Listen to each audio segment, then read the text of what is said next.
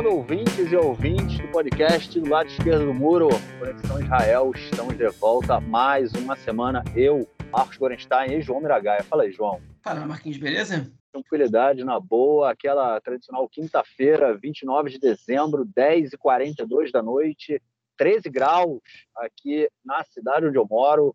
A gente reclamou tanto que no, o inverno não chegava, estava quente até duas semanas atrás, dez dias atrás. Agora ele chegou. Na verdade, o inverno, quando virou né, da, do outono para o inverno, ele realmente chegou mesmo. Parece que ele estava esperando ali na portinha. Tivemos aí uns quatro três, quatro dias de chuva e acabou já a chuva, mas o frio continua. Aquela quinta-feira onde acabamos de receber a notícia do falecimento do maior de todos, né, João? O rei Edson Arantes do Nascimento, Pelé, nos deixou aos 82 anos. Sua mãe ainda vive aos 100 anos, é, mas o Pelé nos deixou essa agora há pouco uma notícia triste, né? Todo mundo todo mundo sabia que estava por vir, né?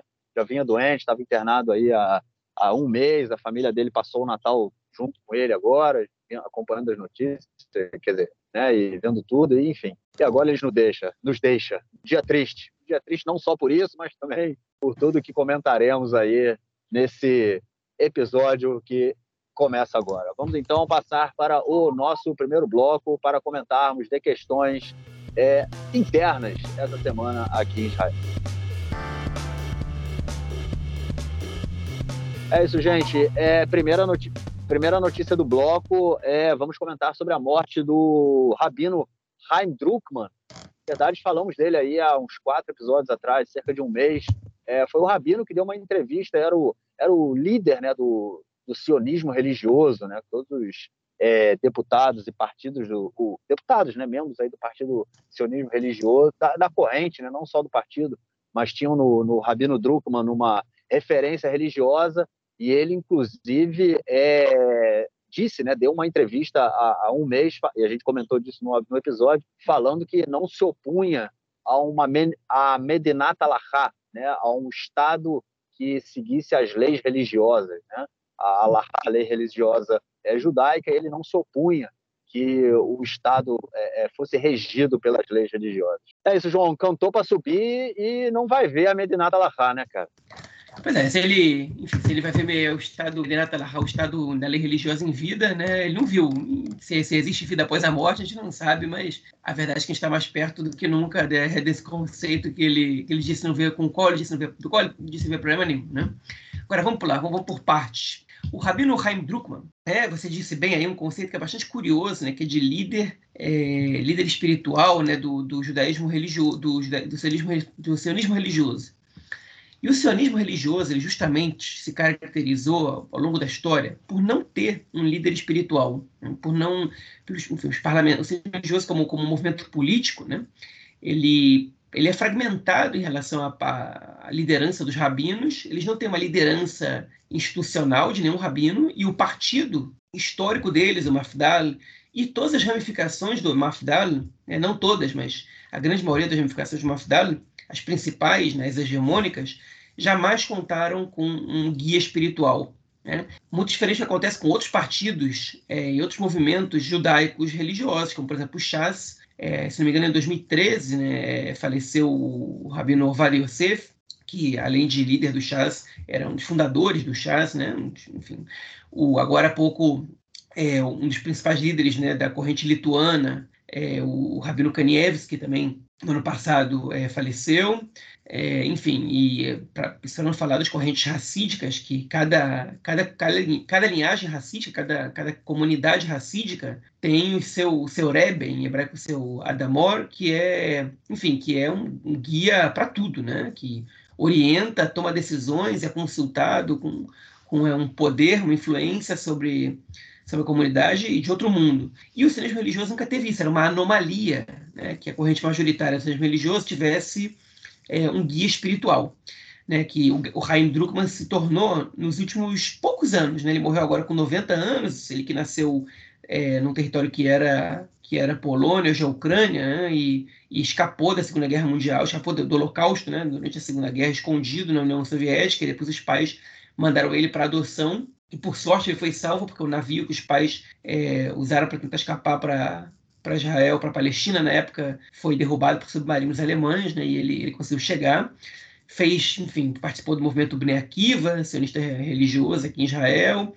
E, enfim, foi, foi rabino do, dos maiores, é, da maior é, academia rabínica, da maior yeshiva do movimento sionista religioso aqui. Foi aluno do filho do Rabino Cook, que foi o criador, um dos, um dos fundadores ideológicos do sionismo religioso.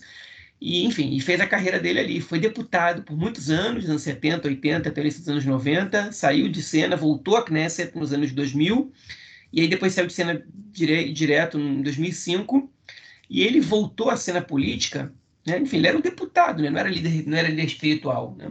E ele voltou à cena política porque, por causa da sua ligação com o Naftali Bennett. O Rabino Druckmann era a principal referência para o Naftali Bennett o Naftali Bennett é, o alçou a uma, um sujeito de importância singular na, na política israelense, e, e, ele, enfim, voltou à cena política, inclusive é, sendo usado depois como referência pelo Smotrich, porque o Rabino Druckmann ele acabou declarando voto no Smotrich nos últimos anos, né? Enfim, e é, ele, ele passa por muitos momentos polêmicos, ele foi visto como um rabino memlarti, né? Quem escuta a gente sabe já deve ter entendido o que significa essa palavra, um rabino republicano, neutro e sionista, que dá muita importância ao exército, às instituições do Estado, mas a vida política dele foi recheada de polêmicas nada memlartiota, né? nada, nada republicanas. Né? Por exemplo, uma das vezes, ele, ele, apareceu naquela varanda em Jerusalém, na Praça de Sion, do lado do Netanyahu, na manifestação que pediu morte ao Rabin, ele estava lá, ele não pediu morte ao Rabin especificamente, é, mas ele estava naquela varanda e foi um dos que não deixou aquela manifestação quando aqueles gritos ecoaram. O Netanyahu também não, diga-se de passagem.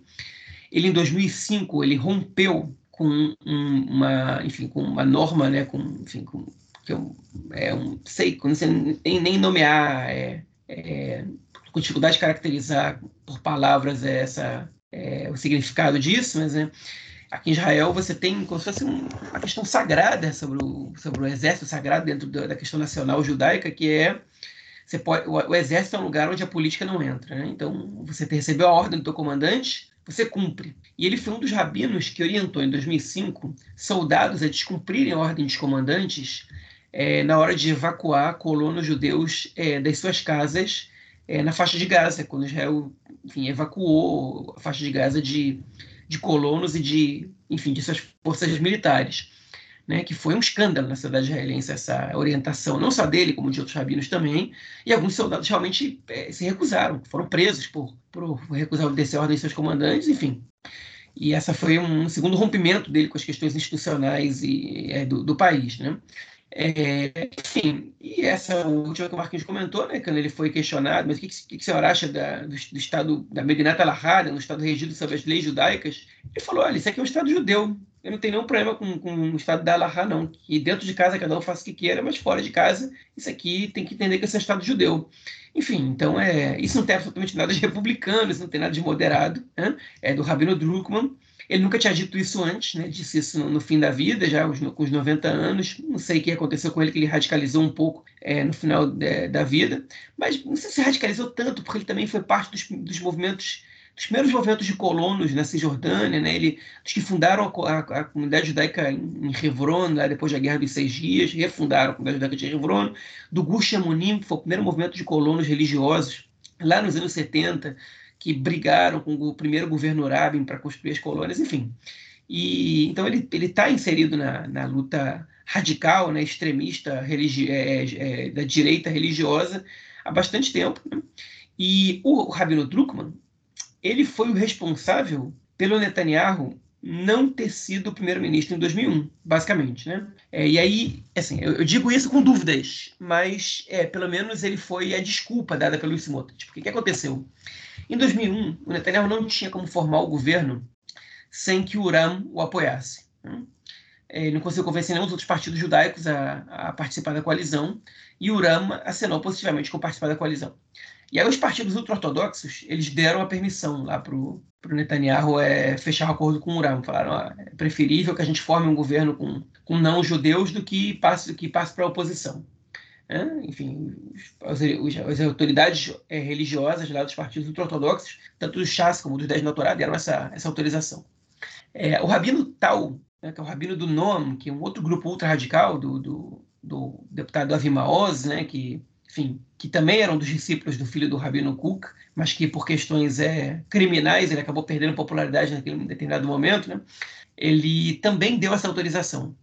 É, o rabino que orienta é, o movimento do Ben-Gvir ainda não tinha falado nada e o Netanyahu ele foi atrás dos rabinos Druckmann e o rabino do Ben-Gvir, cujo nome eu esqueci agora, não me fugiu, para conseguir um, um, apoio né, para essa coalizão, para que ele não deixasse de ser primeiro-ministro. E o rabino Druckmann, ele disse que não. Ele disse que você não pode fazer um governo com, com islamistas. Isso não é, isso não é, isso não é permitido pela, pela, pela, pela lei judaica.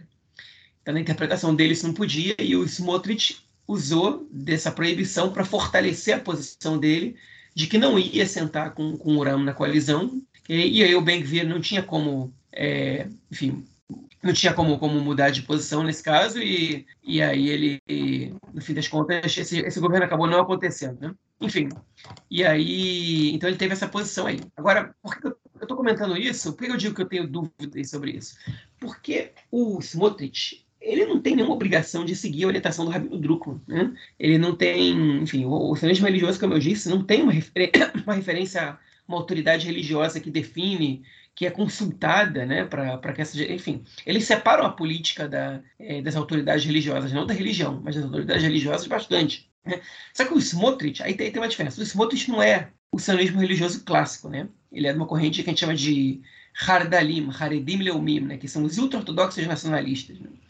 É, então ele é mais suscetível a, a, respeitar a opinião do rabino. É, mas, enfim, por esse lado, para o movimento sionista religioso, se é que ele deseja voltar a ser o que ele já foi, né, a saída de cena do Rabino Druckmann, né, ela é uma oportunidade. A saída de cena, enfim, falecimento dele, no caso, né, ela, é ela é uma oportunidade, porque porque de fato agora eles podem é, levantar com as próprias pernas e não estar tá reféns de uma orientação é, rabínica para tomar essas decisões. A pergunta é se eles já tiveram, né? Enfim, se o papel do Rabino Druckmann ele era realmente é, acima da média, se era, no caso da influência que ele tinha, que ele exercia sobre, sobre os partidos que, com os quais se identificava, ou não. Mas, enfim, o fato é que ele faleceu é, deixou, deixou esse espaço aberto aí, e agora o que a gente vai ter que ver é se algum outro rabino vai ocupar esse espaço, né, e vai até se, pode até se fortalecer, é, copiando o modelo ultra-ortodoxo, ou se esse vácuo vai, vai continuar aberto aí, e o movimento sionista religioso vai voltar a ser um movimento independente de orientações e de inspirações rabínicas para tomar suas próprias decisões. Enfim, ficamos à espera aí da, é, do, que, do que vai vir. É isso. Cantou para subir. É, vamos então à nossa próxima notícia do bloco, que é uma notícia assustadora, principalmente tendo em vista né, o governo que acabou de tomar posse no dia de hoje. Mas a notícia, o, o que aconteceu veio antes do governo, né, antes desse governo tomar posse, o que também torna tudo isso muito assustador. É, é sobre a prisão de um jornalista aqui em Israel, o jornalista Israel Frey, né, ou Israel Frey, mas enfim, Israel Frey, é, foi preso essa semana algemado nos pés e nas mãos é, por conta de um Twitter que ele fez em setembro, quando teve um atentado em Tel Aviv. No Twitter que ele, que ele publicou, ele no tweet né, que ele publicou, ele colocava que é, o, o terrorista que, né, que saiu dos territórios ocupados da região de Jenin, ele entrou em Israel armado, foi até Tel Aviv, é, ou seja, ele teve contato ali com milhares né, de cidadãos israelenses, não atacou ninguém, procurou um alvo, é, um policial, né, procurou alvos é, militares fardados, e, e, esses foram os alvos né, é, é, é, inicialmente do terrorista, e enfim, e o Israel Frey não fala que ele, por conta disso, né, por conta de não ter atingido, né, por conta de não ter atacado nenhum israelense, nenhum civil israelense, ele não poderia ser chamado de terrorista e ele deveria ser visto como é, um herói, é um cara que estava ali é, é, atacando é, forças legítimas, né? Afinal de contas, é, são os mesmos alvos militares, né? São os mesmos militares que os oprimem ali do lado direito do muro, né? Na Cisjordânia. E o Israel Frey, por conta disso, é, a, a procuradoria, a, a justiça, né, ordenou que fosse aberta uma investigação sobre ele e nessa semana ele foi preso. No momento da prisão, obviamente, é, ele não, na verdade, ele tinha sido chamado, né, para prestar depoimento. Ele não foi, se recusou aí é, e por isso ele foi preso. Ele foi solto no mesmo dia. É importante a gente dizer que ele foi solto no mesmo dia, mas isso porque houve uma uma, uma como é que chama? Um clamor, né? Uma, a sociedade israelense entrou falou que, que negócio é esse? Um jornalista preso por conta do que ele falou, mas a investigação tinha sido aberta por ele ter sido acusado de cometer é, é assatar, né? incitar a violência contra é, alvos militares israelenses por palestinos. É, João, é um tanto quanto complicado, principalmente a gente sabendo aí que o que vem pela frente vai ser chumbo grosso, né, cara? É, vai ser, enfim, foi, foi, é muito preocupante, né? Porque é muito preocupante essa situação. Enfim, você pode discordar do que ele falou ou concordar, né? O caso é que o fato é que, segundo a lei internacional, ele ele não cometeu nenhum crime, nem segundo a lei israelense. Ele, enfim, ele o que aconteceu foi que ele disse o seguinte: o terrorista saiu lá de. O terrorista, o sujeito saiu lá de Nablus, que podia ter matado um monte de gente pelo caminho, e foi até Iafo para procurar é, soldados que, que, é um, que é um é, enfim, que são uma, um, um, alvo legítimo, né, numa, situação de guerra, que ele em, em, lugar, em lugar razoável do mundo ele seria considerado um herói, não um terrorista, mas aqui ele é um terrorista. Esse foi o comentário que ele fez. Enfim, é, é muito polêmico você dizer isso em Israel, porque os soldados aqui são os filhos de todos nós, né? É. Agora, se você exclui o sentimentalismo dessa, dessa frase dele, enfim, é verdade. Né? O soldado ele é, um, ele é uma arma de guerra e, enfim, se você está numa situação de conflito, né? É, inclusive você até deixa de ser terrorista quando você ataca soldado, né? Essa é considerada uma ação de guerrilha, né? E não de e não de, de terror, né? Terror é quando você ataca civis indefesos, quando você ataca forças armadas, já não é mais. Enfim, é, então não é, não tem grandes questões, não tem grandes problemas, mas aqui é muito mais dramático, claro como, como todas as coisas. Ele foi intimado a depor e ele falou: não vou. Eu não vou depor, eu sou jornalista, eu tenho direito da minha opinião. Né? Antes de tudo, ele é cidadão, né? mas ele falou: eu, como jornalista, eu posso colocar a minha posição. Né? E ele, ele falou: não vou. E ele, o Israel Frey, ele é um cara muito outsider do negócio, porque o Israel Frey, ele é, ele é, um, ele é ultra-ortodoxo. Né? Ele teve em Hebron, ele inclusive foi boicotado na comunidade né, pediram falar para os pais dele que ele não, não era convidado mais para ir rezar na sinagoga que os pais dele vão rezar, se não me engano, em Jerusalém.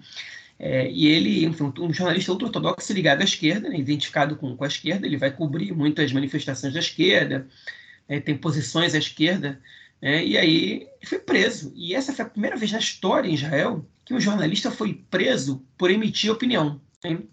Enfim, e isso é um atentado à democracia, né? Porque, primeiro porque ele não falou cometam atentados, né? Ele não falou matem soldados, é, mas ele, ele, ele, também nem falou, tipo, é, eu atacaria um soldado, mas ele falou, pô, o cara saiu lá de longe, que podia ter matado um monte de gente no caminho e procurou um soldado para atacar, enfim, para num lugar normal ele, tipo, seria chamado de herói. Ele, ele fez uma análise tipo, no lugar metucano, ele disse, no lugar é, é, é, razoável, né? Então, assim, ele fez uma análise mostrando que ele tinha é, algum, alguma identificação, tipo, ele se identificava de alguma maneira com essa atitude, porque enfim, mas acho que a minha interpretação é com o fato do sujeito ter, é, enfim, escolhido o alvo dele baseado em legitimidade. Né? Por muito, por muito é, é, coisas muito mais graves que isso, é, o Smotrich, o Ben-Gvir e outros cidadãos israelenses não, não deixam você chamar um judeu de terrorista. Né? Enfim, vale lembrar que o movimento Eitzel do Menachem Begin explodiu um hotel em Jerusalém e matou 95 pessoas né, em 1946.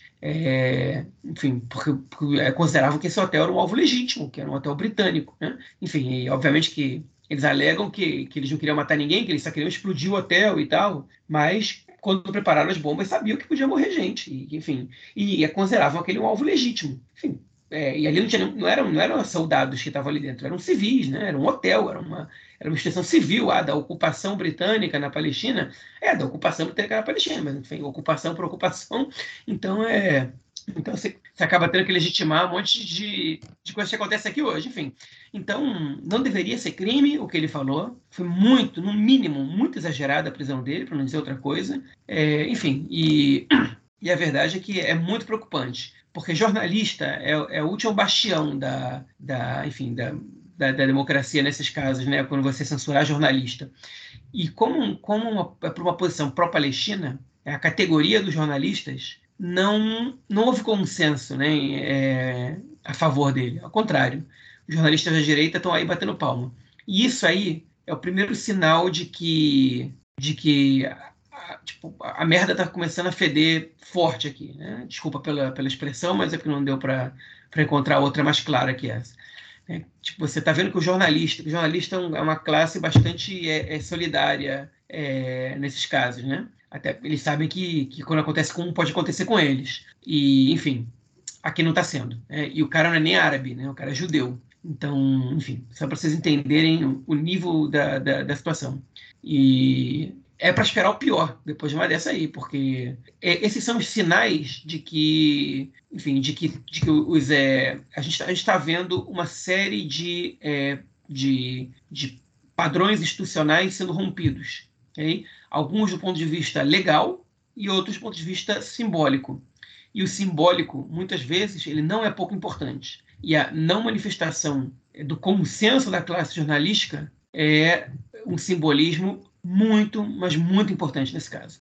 É isso, né? Porque a classe jornalística, jornali, dos jornalistas, né, eles também é, é, eles agem de acordo com os interesses, é, não com os interesses, mas com, de acordo com a sua ideologia, né? É, e a ideologia, no caso aqui em Israel, né? Eu acho que ela vem antes de tudo, no caso. Então eles vão pegar o cara que é mais à esquerda e vão chamá-lo de traidor, né? Aquela coisa toda e a gente sabe o que significa a palavra traidor em principalmente aqui, né? O Rabi, né? Como você citou o Rabi aí no, na notícia anterior do, do Rabino Druckmann, é, o Rabi foi considerado boged, né? Traidor. E a palavra não é fácil, né? E, por, enfim, traidor é o traidor do povo judeu e para ir daí em diante para coisa é, ir, ir montanha abaixo, né? Ir ladeira abaixo é, é só um pingo. Mas enfim, vamos ver o que vem pela frente. É, vamos então passar para o nosso segundo bloco para tratarmos de questões da política interna esta semana.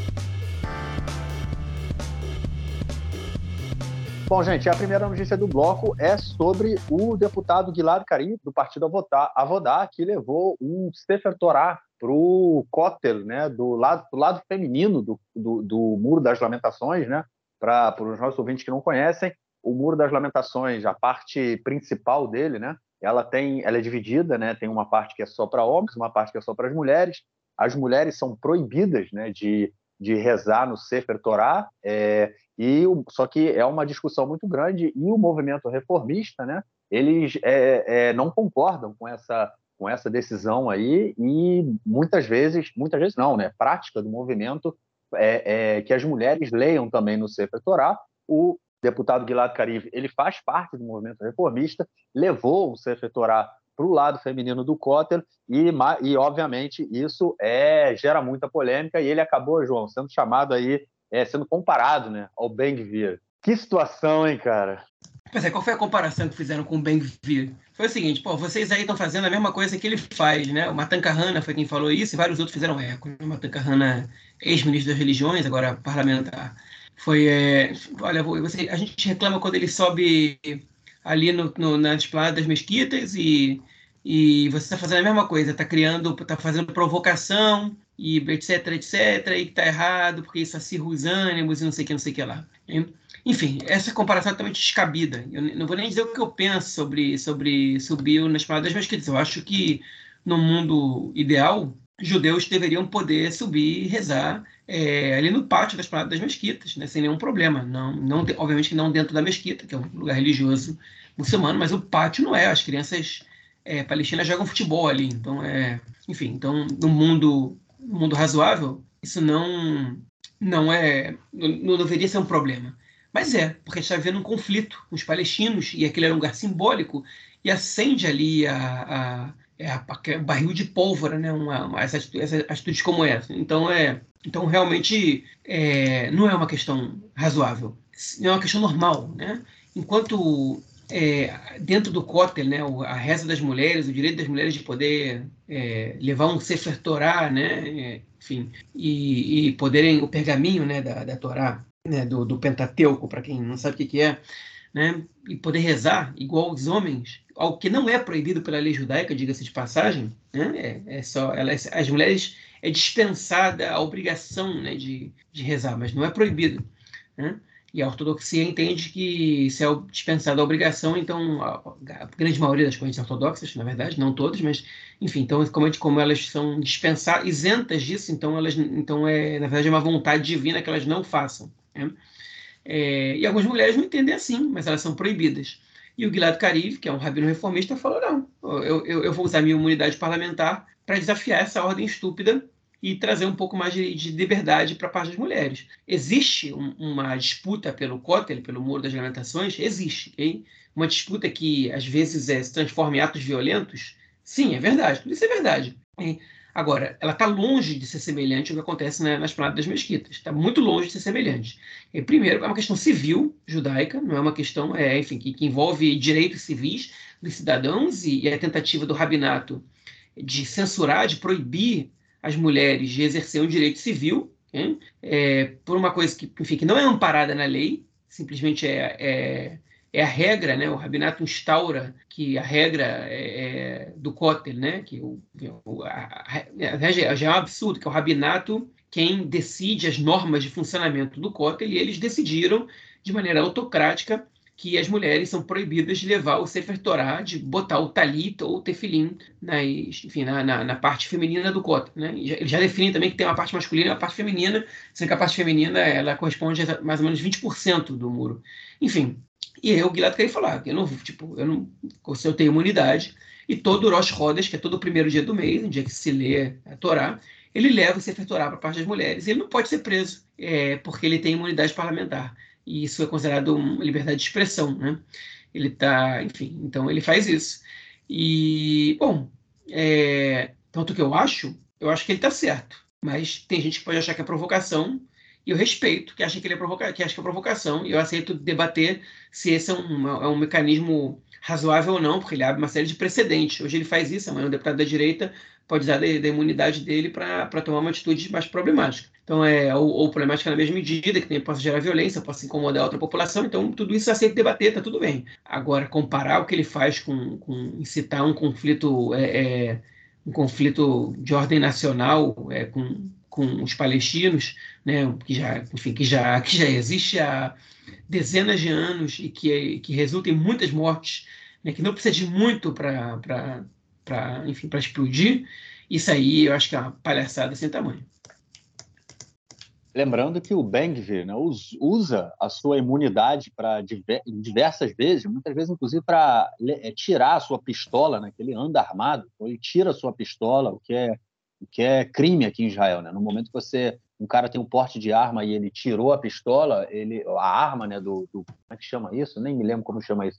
Do coldre, né? Coldre, de estar tá ali guardada a arma, no momento que ele levanta a arma, que ele ameaça alguém, já é praticamente, já é um crime. Não, não é que seja um crime porque ele tem um porte de arma, mas ele, ele já, já é como se ele estivesse atirando numa pessoa. É, ele já está ameaçando a pessoa uma arma de fogo, que já é muito grave. Né? O Ben-Gvir usa sua imunidade para esse tipo de coisa, ele já, já há vários vídeos né, é, do Ben-Gvir em duas situações fazendo isso, e lembrando também que quando a, a é, quando teve aí o período, foi mais ou menos na, na, na, quando teve o último confronto né, com Gaza, se eu não me engano, que teve toda a confusão em Sheikh Jarrah, né, disputa por uma casa em Sheikh Jarrah entre colonos e colonos judeus né, e, e palestinos, é, o Ben-Gvir ele, ele montou né, o, seu, o seu escritório, né, ele já era deputado, ele, ele transferiu o seu escritório do parlamento para Sheikh Jarrah, né?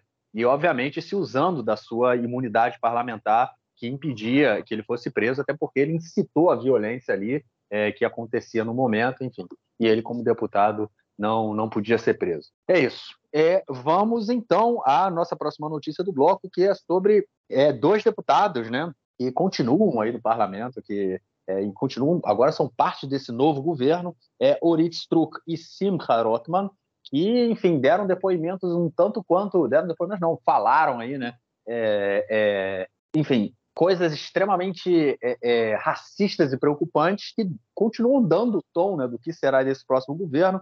Uma delas foi dizendo que os médicos né, poderiam ter, deveriam ter o direito de recusar a, a, a o tratamento de recusar atender cidadãos né, de acordo com a sua é, é, orientação sexual é o mesmo, né, valendo também para donos de estabelecimentos é, comerciais, de uma forma geral, estabelecimentos privados, donos de negócios, que também poderiam negar serviços a pessoas que é, não, vamos dizer assim, não andassem de acordo com as suas crenças, as suas, é, é, sua visão de mundo, vamos dizer assim.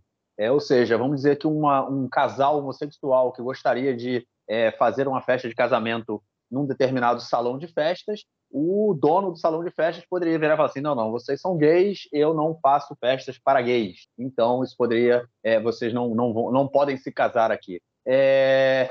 João, é nesse sentido aí que, esse, que esses dois é, é deputados né, falaram aí nessa, nessa semana. O que, dá para a gente tirar disso pensando aí nesse próximo governo, cara?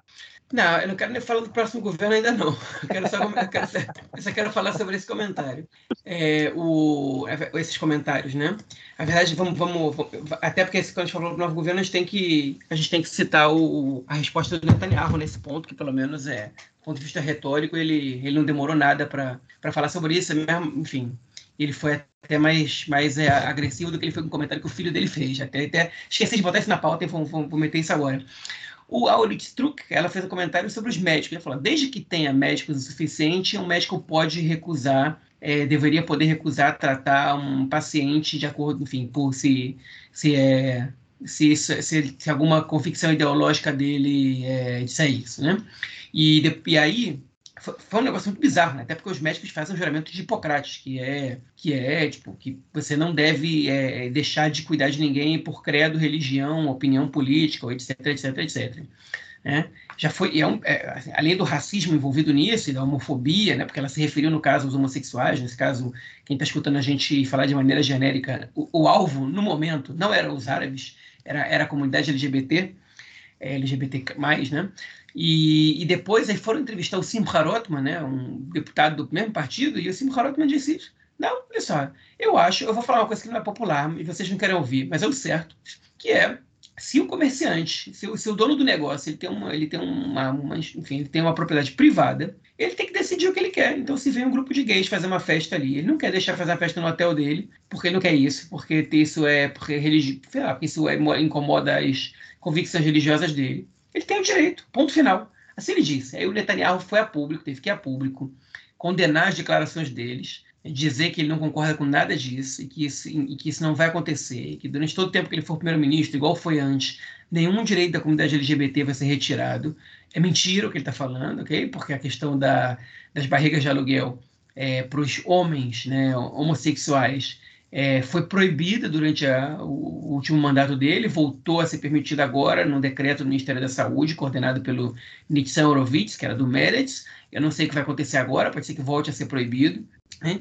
Então, é, não é verdade que a Netanyahu falou, algum falou. Tem direitos da comunidade LGBT que foram retirados, tem direitos que foram conquistados também durante o período que ele teve no, no poder. Okay? Ele, ele teve que ir a público para enfim, para condenar essas declarações. Ele sabe que do ponto de vista internacional, né, é, da comunidade internacional se pega muito mal. Ele também sabe que o Likud tem é, é eleitores é, homossexuais, convenhamos, que não parecem se importar muito com essa questão na hora que votam no Netanyahu, porque todos eles sabiam que era com esses sujeitos, é, enfim, é, como o Aurit Struk, o, o Simcha Rotman, né, da, como chama, como obscuros, né, enfim, obtusos até, tá, que, que ele ia formar o governo. Então, nada, nada de novo aí. Acho que essas pessoas não colocaram essa questão como prioridade, a identidade é, LGBT mais delas, né? É, enfim, mas, mas, assusta, assusta, é, é, assim, isso é simbólico, né? Porque isso não virou lei, mas isso está sendo do armário, né? Tipo, são as pessoas tirando isso do armário, né? E é, eu comentei um pouco sobre o Rabino Druckmann, né, o sionismo religioso no, no, no tópico passado. É importante dizer isso. O sionismo religioso ele nunca chegou tão longe nas aspirações deles é, de transformar Israel num Estado religioso. Porque os partidos ultra-ortodoxos, eles não têm a aspiração de transformar Israel inteira num, num é, enfim, num, num no Estado da lei judaica. Até porque é, uma diferença é, teológica entre a grande maioria dos, dos grupos ultra-ortodoxos e do, e do movimento sionista, é, sionista religioso é que o movimento ultra-ortodoxo ele não considera o Estado de Israel uma etapa para redenção. Então, o Estado regido pela lei judaica antes da chegada do Messias é, é, seria profanar, seria, enfim, seria um atraso para a chegada do Messias. Né? Enquanto o movimento religioso ele acredita justamente no contrário. Então, o que o movimento ultra-ortodoxo quer é facilidade. Né? Eles não querem que tenha carro no Shabat, porque eles não querem que passe carro do lado deles, eles não querem que o, o ônibus, né, o transporte público, eles não querem que os jovens ultra-ortodoxos saibam que, enfim, vejam que existe essa possibilidade ainda no meio privado, para eles não terem que fazer isso. Mas eles não estão nem aí para a comida que eu estou comendo, nem, é, enfim, nem para que, para que, que os, os, seculares estão fazendo por aí. É óbvio que tem alguns grupos que estão um pouco mais aí para isso, mas a maioria dos ortodoxos não. E essa é a diferença para os sionistas religiosos. Eles, eles sim acham que isso é uma etapa para a redenção. Então, tudo mais que a gente que eles puderem colocar é, para que a gente cumpra os mandamentos no Estado, as mitzvot, eles fazem. É, mas eles foram moderados em relação a isso. E, e, e o, esse movimento do Smotrich, da Oritz Truk, desse, desse pessoal, eles não são nem um pouco moderados, eles estão avançando para frente com isso, né? E isso é preocupante, porque eles estão chutando a porta aí, não estão é, entrando devagarinho e mudando as coisas. Eles estão chutando a porta. Eles estão querendo é, é, naturalizar esse tipo de situação. O problema é quando você entra chutando a porta e fazendo esse tipo de declaração, você gera reação, né? porque a comunidade LGBT+, é um dos grupos mais organizados de Israel para defender os seus direitos. Né? E, e eles fazem muito barulho. E, enfim, esse é um assunto que ele toca né, nas pessoas da comunidade internacional. Né? E por isso Netanyahu está preocupado. Ele está preocupado com isso, ele está preocupado com, com, as, com, as, transformações que podem acontecer no, no sistema judiciário do país, ele está preocupado com uma série de questões, porque é, ele sabe que, do ponto de vista da, das relações internacionais de Israel, da imagem de Israel para o exterior, né, é, você precisa manter no mínimo, uma aparência de democracia. E esses são dois fatores sobre os quais Israel se ancora, né? que é a divisão dos poderes, um Estado, é, enfim, um Estado de direito, Estado democrático de direito, pelo menos do lado esquerdo do muro, né? É, enfim, e que com, com todas essas contradições, ainda assim, né, de maneira pelo menos comparativa, Israel é, é, é um país democrático, né, do lado de cá do muro, etc., do, democrático liberal, né, e ele sabe que se você for perdendo esses pilares, né, que é a independência dos poderes, que são os direitos civis, e etc, etc, você é, não vai ter moral para reclamar do Irã, você não vai ter apoio de, de, de enfim, de, de, parte da comunidade judaica dos Estados Unidos, né? Você não vai ter apoio de parte da comunidade não judaica também, enfim, tudo isso, tudo isso influencia muito. Okay? Mas as pessoas, elas, esses, essas, é, é enfim, esses obscuros, né, é, é, que vão formar o governo com Netanyahu agora, eles não estão nem aí para isso. Né? Eles são piromaníacos, eles são suicidas nesse aspecto. Né? Eles acham que Deus está no comando e que eles estão trabalhando para isso. Okay? Mas eles não estão trabalhando para isso. Né? Eles estão trabalhando pela, pela politicamente falando, né? a menos que você seja um fanático. É, enfim, a política não se faz para Deus, a política se faz para a população. E, e claramente os resultados disso eles são maléficos para a grande maioria da população. Eles são fascistas e fundamentalistas, né? Eu acho que isso é uma questão interessante. Acho que tudo que a gente está comentando, tanto em relação ao, ao Rabino Druckmann, né, é, falecido, né, é, que não vai deixar saudade, é, quanto o sionismo religioso, eles são é, é, fundamentalistas, eles são pessoas que querem aí a ligação total entre o Estado e religião. E isso, no momento em que o Estado é ligado à religião, acabou qualquer sombra aí de democracia, né? Eu acho que é, é realmente nesse sentido. É, e aí, enfim, eu ia comentar isso mais para frente, mas eu vou entrar. Hoje teve uma manifestação, né, é, em, é, aos arredores do parlamento, né, do Knesset. Não, eu, eu, eu achava que a manifestação seria em frente ao parlamento, mas enfim, não deixaram é, é a manifestação acontecer ali. A gente ficou entre é, prédios de alguns ministérios. É uma manifestação de foi convocada por diversos setores da sociedade civil israelense é, contra né, esse novo governo que tomou posse hoje. E, enfim, é o, a, a, a comunidade LGBTQIA+, ela estava presente ali em peso, né? Era muita gente é, com bandeira é, é, do arco-íris, é, manifestando, com, inclusive com... É, tinham várias, na verdade, eram vários adesivos, né? Como, como os judeus eram obrigados a usar durante a Segunda Guerra Mundial, né, durante o Holocausto, aquela aquela estrela é, amarela escrito judeu, né? É, tinham várias pessoas com estrela é, com a cor do arco-íris escrito Leatab, né, que é a, é como a gente fala aqui da, sobre a comunidade LGBT, é, e tinha também é, com, com a estrela escrito mulher, tinha com a estrela escrito é, secular, né? É, ou seja, é uma questão muito simbólica, né? Como a gente falou muito, tá, tá, falando muito simbolismo aqui nesse podcast, nesse episódio. Então, enfim, era é, isso aconteceu muito hoje e a comunidade é, LGBTQIA+, ela estava é, presente em peso, né? Mostrando aí que é, vai ser e já já está sendo, né? A comunidade que é, é o setor da sociedade israelense judaica que mais está sofrendo é, ataques, né? Desde que desde que a gente viu o resultado das eleições e viu que a extrema direita é, tomaria, né, o poder, voltaria, é, tomaria o poder, né? É, nesse com esse novo governo.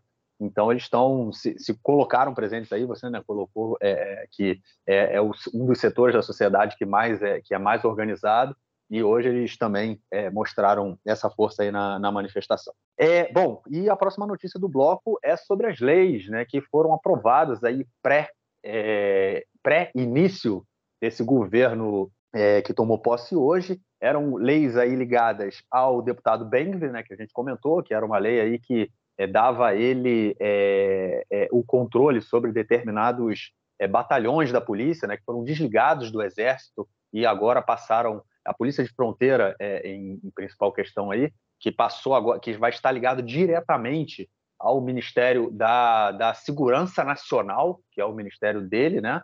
É, não é mais o Ministério da, da Segurança Pública, é o Ministério da Segurança Nacional, e esse nacional aí ele tem uma importância muito grande, é porque é o nacional judaico, né? não é o nacional israelense, é o nacional judaico. Então é a polícia de fronteira passa a ser é, agora passa a estar sob o controle do Bengvir. É, tem também a lei né, que, que foi é, que dividiu o Ministério da é, criou, não dividiu, dividiu o Ministério da Segurança, né, é, tirando a, o setor, né, com Minala Ezrahi, né, que é a é, pô, João, me esqueci de novo como é que faz essa tradução. É a, a autoridade a civil. Autoridade civil, isso. A autoridade civil do que é responsável, né, pelo a autoridade civil que é responsável pela ocupação é, dos territórios ocupados, né, tudo relacionado à questão civil, tanto judaica quanto palestina, que era ligado diretamente ao Ministério da, da, da Defesa. Agora ela sai, ela é desligada do Ministério da Defesa e é, é, não é que ela seja desligada, ela passa a ser uma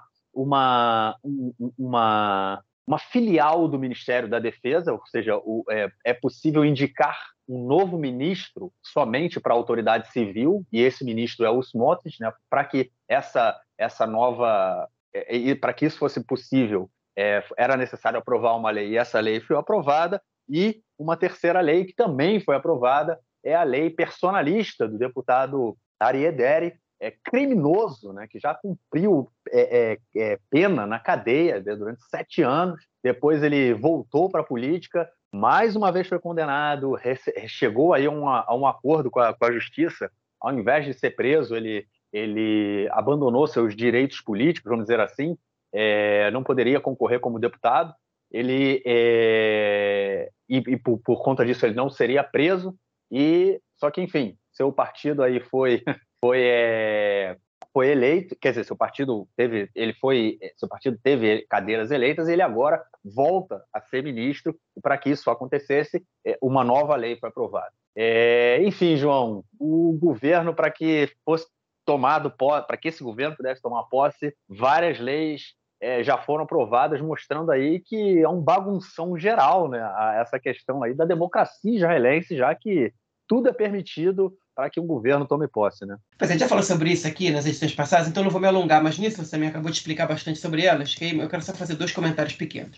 O primeiro é sobre a questão do Ben-Gvir. A gente comentou que ele tinha se arrependido, né, e tinha, tipo, não se arrependido, mas ele está cogitando não tentar aprovar essa lei agora, com, com receio de que a conselheira jurídica do, do Estado, é, do governo, perdão, ela é, emitisse um parecer negativo e a Suprema Corte vetasse essa transformação que ele quer fazer. Mas, no fim das contas, ele foi para cima e aprovou a lei. Obviamente que esse caso vai ser judicializado, ok? Mas se ele fez isso é porque ele, ele viu que ele pensou e viu que era mais, mais fácil isso acontecer. Enfim, ele, ele tinha alguma chance disso acontecer e que era melhor fazer isso agora. É, agora, eu vou. Meu comentário mais importante vai ser sobre a questão do Derry, né? O Harry Derry, como a gente comentou na edição passada, Okay? É, ele está fazendo uma manobra jurídica absurda, um negócio tipo de, de, de, de, de, de piada, né? Enfim, de programa humorístico, né? Que é um sujeito que foi condenado, que fez acordo com a justiça, que aceitou que na sua condenação é, ele não poderia exercer cargos de ministros por causa disso por não sei quantos anos, que ainda mais que ele é reincidente, né? Já é a segunda vez que ele é condenado pela justiça, ele está é, exigindo para aceitar fazer parte do governo uma lei que é, permita que presos em situação de condicional né, possam exercer cargos de ministro. Ou seja, aceitou a condenação, ele fez um acordo com a justiça e agora está legislando para cancelar a lei que, é, que, sustentava o acordo que ele mesmo fez com a justiça. É, e ele aprovou essa lei. Ele não só aprovou essa lei, como ele quer exercer dois ministérios simultaneamente. Né, que são o Ministério do Interior e o Ministério da Saúde. A gente não está falando de qualquer porcaria, não. A gente está falando de dois ministérios que, que têm um orçamento muito grande, que são ministérios muito importantes. Os profissionais do Ministério da Saúde já manifestaram preocupação com o fato de eles não terem um, um ministro que é só da saúde, dizendo que o ministério deles é muito importante para ter um meio-ministro. Né? E que depois de dois anos, se o governo durar é bem, ele vai assumir o Ministério das Finanças, um sujeito que já foi duas vezes condenado por corrupção, é uma delas por recebimento de propina. Mais, o mais bizarro disso tudo foi o que aconteceu essa semana, que o Ariadne, depois de aprovar essa lei, ele peitou a Suprema Corte e disse o seguinte, se vocês cancelarem essa lei e eu não, puder ser ministro, eu vou provocar o caos político, porque não vai ter governo, porque não vai ter estabilidade, e a gente vai para novas eleições. Ou seja, ele ameaçou a Suprema Corte, ameaçou a Suprema Corte de, de, de provocar o caos político e de, de ir para novas eleições, caso eles considerem que a, que a manobra que ele fez é, ela é inconstitucional, né? Constitucional entre aspas, que já não tem Constituição, mas tem leis básicas, enfim, e tem máximas, né? E, Suprema, e cabe à Suprema Corte interpretar, é, enfim, o caráter inconstitucional dessa, é, o caráter constitucional dessas leis básicas. É, e ele vai lá e ameaça assim na cara dura, né? Enfim, é óbvio que o Délio não tem vergonha de nada mais, né? Depois que ele já fez, refez e, e aprovar essa lei, essa cara de pau dele, não tem, não tem mais vergonha de nada. É, mas ainda assim, eu não canso de ficar surpreso né, com, a, com, com, a, disfarçatez dele. É, enfim, eu, como alguém que está insatisfeito com esse governo, eu torço para a Suprema Corte passar por cima e, e, e proibir o Délio de, de exercer o cargo de ministro. Mas é, eles estão muito acuados, a justiça é muito acuada, porque, porque se eles fazem uma coisa dessas, eles sabem que, que, que a Knesset ela vai com tudo para cima da Suprema Corte, né? eles vão com tudo para cima deles para legislar, enfim, reduzindo os poderes da Suprema Corte até, segundo alguns ali, torná-la insignificante, né, irrelevante para enfim, um poder é, é, sem poderes, né? E pode até ser desproporcional o poder que a Suprema Corte tem em Israel hoje, não o poder judiciário como um todo, mas a Suprema Corte, justamente pelo fato do país não ter Constituição. É, mas, enfim, o, ele, estão agora. Mas eu, também isso não quer dizer que você tenha que que, que, que cancelar esses poderes de uma maneira geral, de, de maneira total, né? É, enfim, esses são os próximos capítulos que de suspense e terror que a gente vai ver daqui para frente. Eu acho que essa postura do pode começar um canalha, né? O cara é um canalha, o cara que faz um negócio desse não tem outra palavra menos é, menos é, educada, né? Para dizer o que, que ele representa, né? Mas enfim, ele coloca, eu acho que agora, acho que assim, ele colocou a, a, a Suprema Corte contra a parede. É, tá, eu acho que está dada a disputa, está colocado, as cartas estão na mesa. A Suprema Corte, como você colocou, está acuada, realmente está acuada, mas é, se a Suprema Corte não, se a Suprema Corte abaixar a cabeça para o que o Dere, para as ameaças do Dere, para essas leis que foram aprovadas agora, baixou a cabeça, amigo, vai passar a boiada, entendeu? Eles vão talvez eles não, porque uma, a gente já comentou isso em outros episódios, né? Que uma das principais é, é, propostas, né, desse novo governo é uma reforma do sistema judiciário com a aprovação de uma lei que ela, ela visa é, que o parlamento tenha a possibilidade de é, reverter uma decisão da Suprema Corte, né? ou seja, o parlamento, vamos, vamos usar o caso dessa lei do DERE, né? O, o, a Suprema Corte diz, ó, essa lei ela é inconstitucional, né, baseada aí no, no, no, no, que representa a Constituição israelense. É, ela não, ela bate de frente com leis básicas, ou seja, ela não é, ela não pode ser aprovada. E a, a ideia desse desse novo governo é, criar, é, é, aprovar uma lei que diga, ok, então vamos voltar essa lei para o parlamento, a gente vota de novo.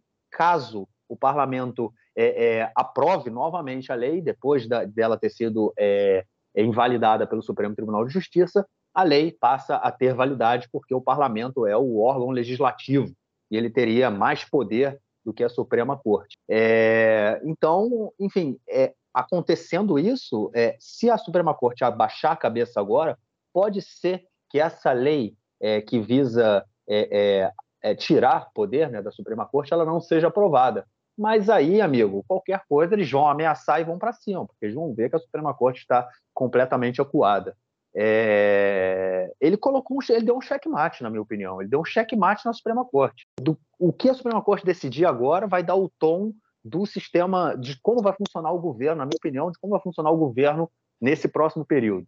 Se eles abaixarem a cabeça, é, vai começar a passar o. Pode ser que essa lei é, que visa tirar poder da Suprema Corte não seja aprovada, mas, por outro lado, a Suprema Corte vai perder força, porque ela continua, continua estando acuada. Por outro lado, se a Suprema Corte bater de frente, a gente, ele leve o caos aí para onde ele quiser, até porque não é tão simples levar o caos, porque o caos que ele está dizendo que ele vai levar representa também, ele vai sofrer pressões enormes dos seus é, parceiros políticos ali e tudo mais, porque representa derrubar o governo, e a gente não sabe o que vai acontecer, né? Nem eles sabem o que vai acontecer. Então, é, eles, é, é, é, é o embate está dado. Né? Eu acho que está aí. O, o agora colocou as cartas na mesa e falou: meu amigo, a disputa começou. O que, que vocês vão fazer? Ou vocês vão abaixar a cabeça, ou a gente vai, vai ver o que vem pra, pela frente. Vamos ver, vamos ver o que a Suprema Corte aí tá, vai decidir sobre essa lei do Derry. É, mas realmente as, as expectativas não, não, nem, não são nem um pouco positivas. Né? Lembrando, né, a gente comentou disso já, que quando a, a agora a oposição, né, que era situação no último, foi situação no último ano, queria é, é, aprovar uma lei impedindo que deputados que estão com processos, é, estão sendo julgados, têm processos criminais, assumam como primeiro-ministro, é, é, é, houve muita gritaria por conta do, da, da, direita, né? por conta do Netanyahu, por conta do, é, de todos esses partidos. Por quê? Porque era uma lei que visava impedir que o Netanyahu pudesse ser é, candidato, né? pudesse ser primeiro-ministro. Eles falaram, é uma lei extremamente personalista. E agora essa lei que foi aprovada por o Deri é mais do que personalista. Né? Está pegando um, um, ladrão, canalha, é, e falando, ó, vamos limpar ele, vamos dar aquela, aquela limpadinha nele, esfrega daqui, esfrega dali, e deixa ele limpinho aí, deixa ele caché, né, cara?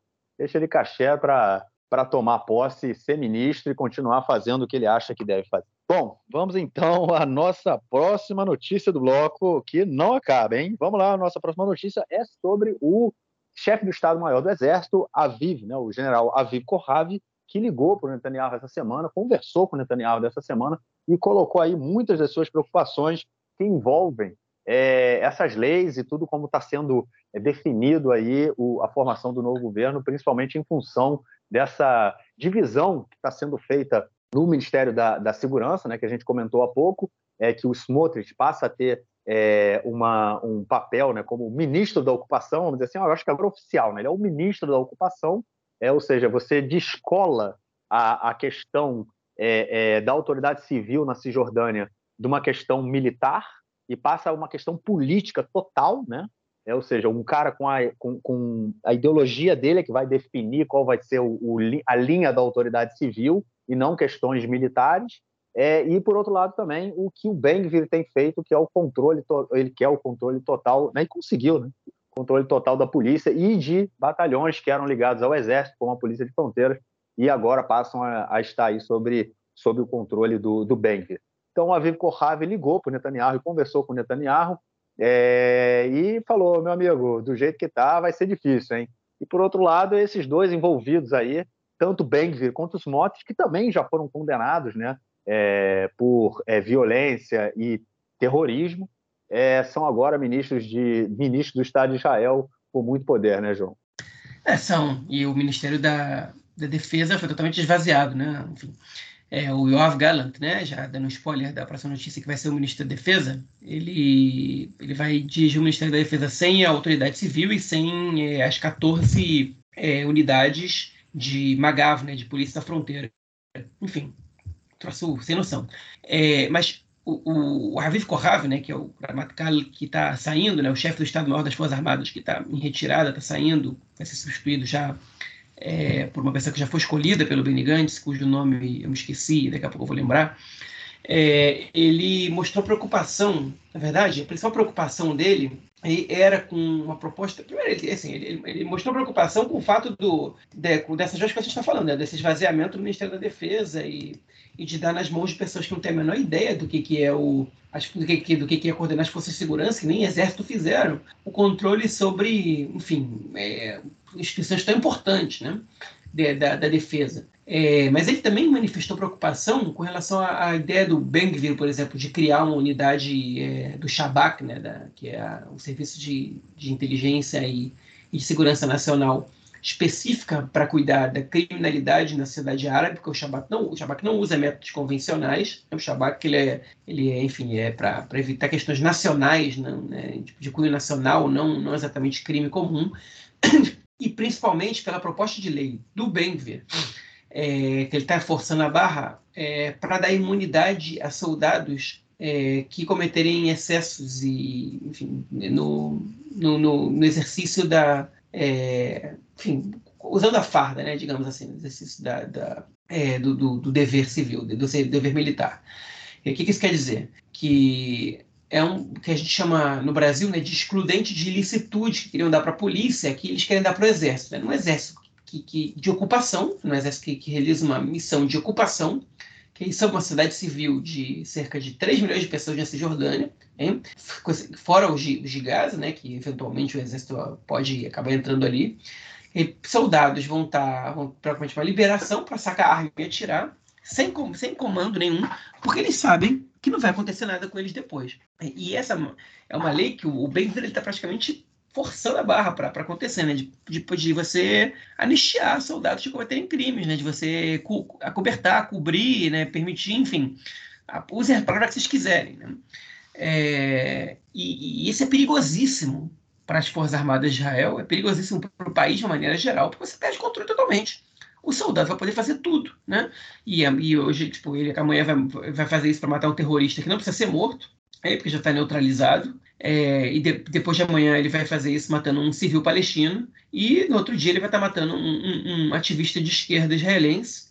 É, enfim, e vai, e vai ser. É, vai receber é, imunidade, no caso, vai, vai ser anistiado, né?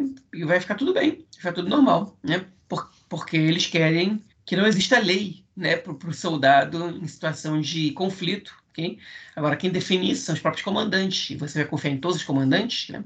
Enfim, então é essa, essa galera que enche tanta boca para dizer que o exército de Israel é o mais ético do mundo, mais moral do mundo, né? Enfim, pode até ser, mas eu, eu nunca vi uma, um ranking de, de moralidade militar no mundo, então é tão difícil que a gente possa afirmar isso com tanta segurança quanto eles, é, quanto eles afirmam, mas enfim, é, ainda, ainda que seja, é, ele vai deixar de ser. ele, vai, ele vai ficar um dos menos morais do mundo, porque qualquer, todo exército tem leis, né? E, e isso aí é exército de ditadura militar. Né? Isso não é exército, um exército que o soldado não tem, não tem que responder pelos seus atos. É, é um exército de ditadura militar. Né? E mais que ditadura militar, né? uma ditadura militar de cunho fascista, ultranacionalista. Né? E isso não pode acontecer. E o Kohav estava preocupado. Então ele foi, ligou para o Netanyahu e mostrou a preocupação dele, né? Uma atitude que é pouco comum e, inusual e que talvez ultrapasse os limites do, do, do que ele poderia fazer. E aí, qual é a resposta do Ben-Gvir e do Smotrich? Que atualmente existe um período de três anos para você, entre o período que você deixa o meio militar, que você pode é, se candidatar para a política. Eles queriam isso para 10 anos. Olha só a influência que os generais estão tendo, essa postura de general, essa postura de político, o cara nem saiu do exército, já quer ser político, tem que aumentar isso para 10 anos, para ninguém nem, lembrar, né, para que ele não possa fazer isso que ele está fazendo. Enfim, e óbvio que 10 anos é totalmente exagerado, né, para esse período de, de, filtrar, né, esse caso. Pode até ser que 3 anos seja pouco, mas 10 anos é exagerado. Mesmo que o Corraf tenha cometido um, uma, um ato é, equivocado, é, propositalmente ou não, do ponto de vista ético, hein? É, você não pode transformar isso numa regra por causa disso.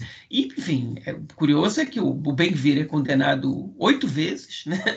Oito vezes ele foi condenado já na esfera criminal, é, e o período de filtragem, de, de filtragem dele é muito menor do que o do, do que o do, do, do, general do exército, né? Enfim, então é, chega a ser ridículo, patético escutar esse tipo de coisa. Lembrando também que o Smotrich, além de, né, de também ter sido condenado é, por, na época de 2005, né, você falou do Rabino Druckmann, que deu é, é, falou para os soldados é, negarem, né, é, irem contra, não, não aceitarem as ordens né, de, é, dos seus superiores na evacuação de Gaza, o Smotrich ele foi preso levando né, litros e litros de combustível para Gaza né, durante o período da desconexão da evacuação israelense, e ele também não serviu ao exército. Né? Acho que isso é, fala muito, mas enfim, não, não foi lá bater de frente. enfim, Vamos então à nossa próxima notícia do bloco, que é sobre o deputado Itzhak Goldknopf. Eu sempre me enrolo para falar o nome dele, porque tem um K ali no meio que é muito chato. Mas, enfim, é o Itzhak Goldknopf, do partido Yaduta Torá, né, do, é, do, do partido ultra-ortodoxo, né, ultra-ortodoxo acho que é nazi, é que, enfim, comentamos isso, se eu não me engano, tem dois episódios que é, ele gerenciava ali várias ONGs é, relacionadas ao, à educação no setor ultra-ortodoxo, e essa semana foi descoberta várias ilegalidades, né, João? Ligando aí tanto a, a, a, o gerenciamento dessas organizações quanto nepotismo, já que membros da sua família, principalmente filhos e e parentes próximos são empregados com salários muito bons, né, cara? Pois é. Assim, foram três escândalos na, na, na mesma semana, né, para o Goldknopf, que, enfim, que entrou agora para a vida política e, e, entrou com o pé esquerdo, né? Vamos ver se isso vai, se isso vai fazer alguma diferença ou não. O que aconteceu? O Goldknopf, que ele, ele tem uma, um apartamento em Jerusalém de 135 metros quadrados, hein? Fora, fora a varanda, né? e foi descoberto, ele vai ser, foi nomeado ministro da habitação. Né? Ele, depois eu vou contar uma anedota engraçada aqui. E ele, enfim, e ele e descobriram que ele dividiu esse apartamento dele em cinco apartamentos e, e aluga para cinco casais ultra-ortodoxos, né? É, enfim, cada um vivendo num apartamento de 30 e poucos metros, né? É, às vezes até menos, e, tipo, sem, sem, declarar, sem declarar a justiça, que transformou em cinco, sem declarar que aluga, nada disso, né? O ministro da habitação, né? é, enfim, fa fazendo ilegalidades na, na, habitação, né? Até um cara, ele perguntou, ele botou um postagem no Twitter engraçada, que ele colocou, o que, que vocês esperam pro, pro o que, vocês desejam para o próximo ministro da habitação? Aí um cara respondeu para ele que, você, que ele deixa alguns, alguns apartamentos para a gente, pelo menos, que não leve todos. Enfim, mas não só isso. Ele foi responsável por toda a autoridade de, de jardins de infância da corrente Gur, né, da racídica, que é a maior corrente racídica de Israel, da ortodoxia. Então ele coordenou tudo isso. Né? E nessa época, né, nesse período, até, até pouco tempo, na verdade, há seis meses, antes de, um pouco antes de entrar para a política, ele vendeu um território, um, ter, terreno, um, um, na verdade não um terreno, uma, uma propriedade, né? não ele vendeu, a autoridade que ele presidia vendeu para o filho dele um jardim de infância, um edifício de jardim de infância, a propriedade, por um valor é, 30% abaixo do valor de mercado. Né? Esse, é só, esse é só o segundo escândalo. Né?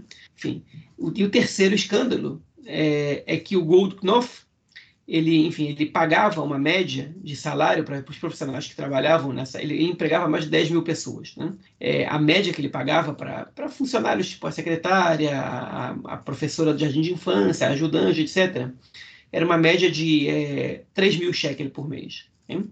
com todo o orçamento que ele tinha para salários, a média era essa. As pessoas falam, ah, uma média muito baixa. É uma média muito baixa, mas, é, é, enfim, a maioria dos profissionais ali não eram de expediente completo, então é, era razoável. Ele, de qualquer maneira, tem que obedecer a é, um princípio legal, ele não pode pagar menos que o mínimo ali. Hein?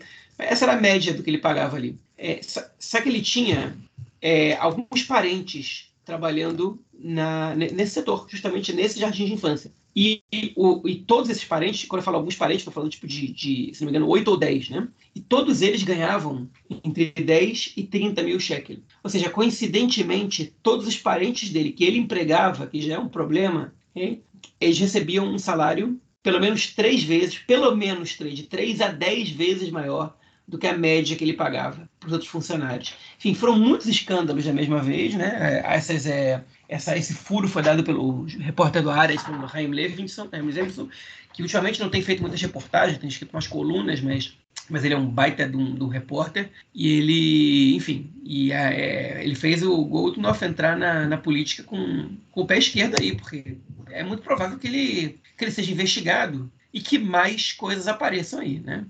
Enfim, quando você entra para a política e quando você vira ministro, você acaba, as pessoas percebem coisas que não que não sabiam antes sobre você, né? E se você não tem o passado limpo, é, enfim, você acaba tendo que pagar pelo, pela tua escolha de entrar para a política, né? No caso dele, nem sei se é uma escolha, porque como funciona nessas correntes é, racídicas, às vezes o, o Oreb né, da, da comunidade virou e falou assim, é tu mesmo que vai, e você não pode dizer que não, né? É, e, enfim, mas não sei como é que é o caso dele.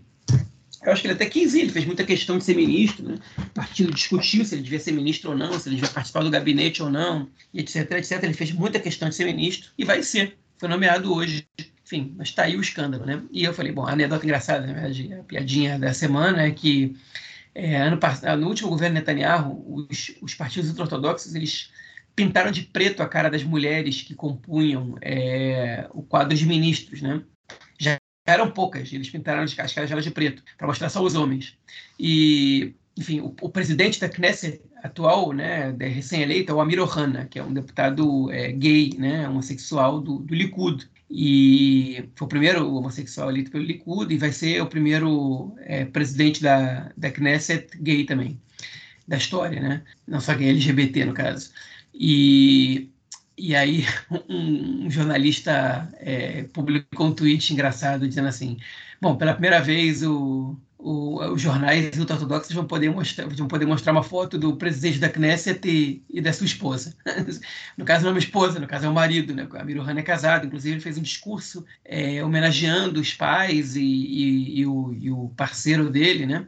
Um discurso até bonito. A Mirohana é um sujeito muito inteligente, hein? Quando o Ilan Guilon, que é um ex-deputado do Meretz, faleceu, ele também fez um comentário bonito e sensível. É, enfim, ele é um sujeito inteligente e ele, ele tem alguma sensibilidade. Hein? É lamentável que, ele, que essa sensibilidade não apareça quando ele exerce cargos públicos, pelo menos não tem aparecido até agora. Porque como ministro da, da Segurança Pública, como ministro da Justiça, ele foi um cara muito cruel. Enfim, o presidente da Knesset tem que ser um cara é, memlarti, tem que ser um cara republicano. E ele vai ter uma chance agora de, de mostrar que ele pode... É, se usar a inteligência dele, enfim, de maneira mais positiva. E eu estou falando não é nem rixa ideológica, não. Porque para mim você mandar a polícia perseguir manifestante não é, não é, enfim, é antidemocrático, não é, não tem a ver com ser de direita ou ser de esquerda, não. E, e, foi o que ele fez, no caso. Então, espero que, que ele agora possa repensar um pouco isso, né, possa fazer juiz aí o discurso que ele fez homenageando é, os pais e, e, o, e o parceiro, enfim, que entenda a responsabilidade dele agora ele não só mandou a polícia perseguir militantes, como ele, na época, como ministro da Justiça, que foi no período do corona, né? É, ele também fez de tudo para atrasar o início do julgamento do Netanyahu. Né? Ele mandou, falou que o sistema judiciário ia parar, né? não impediu a realização de julgamentos por conta do, do, do de ter muitas pessoas né, né é, juntas no mesmo quadro, no mesmo, no mesmo recinto, enfim. E ele fez, cumpriu isso. Eu particularmente vejo essa nomeação dele aí do como como é, líder, né, da, como presidente do parlamento, justamente por ele ser do grupo aí que durante os últimos anos fez de tudo para defender o Netanyahu, proteger o Netanyahu. Lembrando quando teve o início do julgamento dele, é, teve uma foto, né, com vários deputados do Likud ali, papagaio de pirata. O Netanyahu levou um púlpito para o tribunal e fez um discurso na, na entrada do tribunal, né, não, não dentro da sala mas foi tirada uma foto ali com vários deputados do Likud, um deles era, obviamente, o Amir Ohana. E, enfim, tomou posse aí como próximo presidente do Knesset, do parlamento. Eu, particularmente, não acho que ele vai ser nem um pouco aí mamlarti, né? ou, ou é, é, como a gente traduz o termo, republicano. Mas vamos ver o que vem pela frente. É isso. É, vamos então à nossa última notícia do bloco. É sobre, enfim, a posse desse novo governo, um governo fundamentalista com setores extremamente fascistas, toma posse em Israel, é, sendo o governo mais à direita da, da história do país, que está prestes aí a completar 75 anos de idade.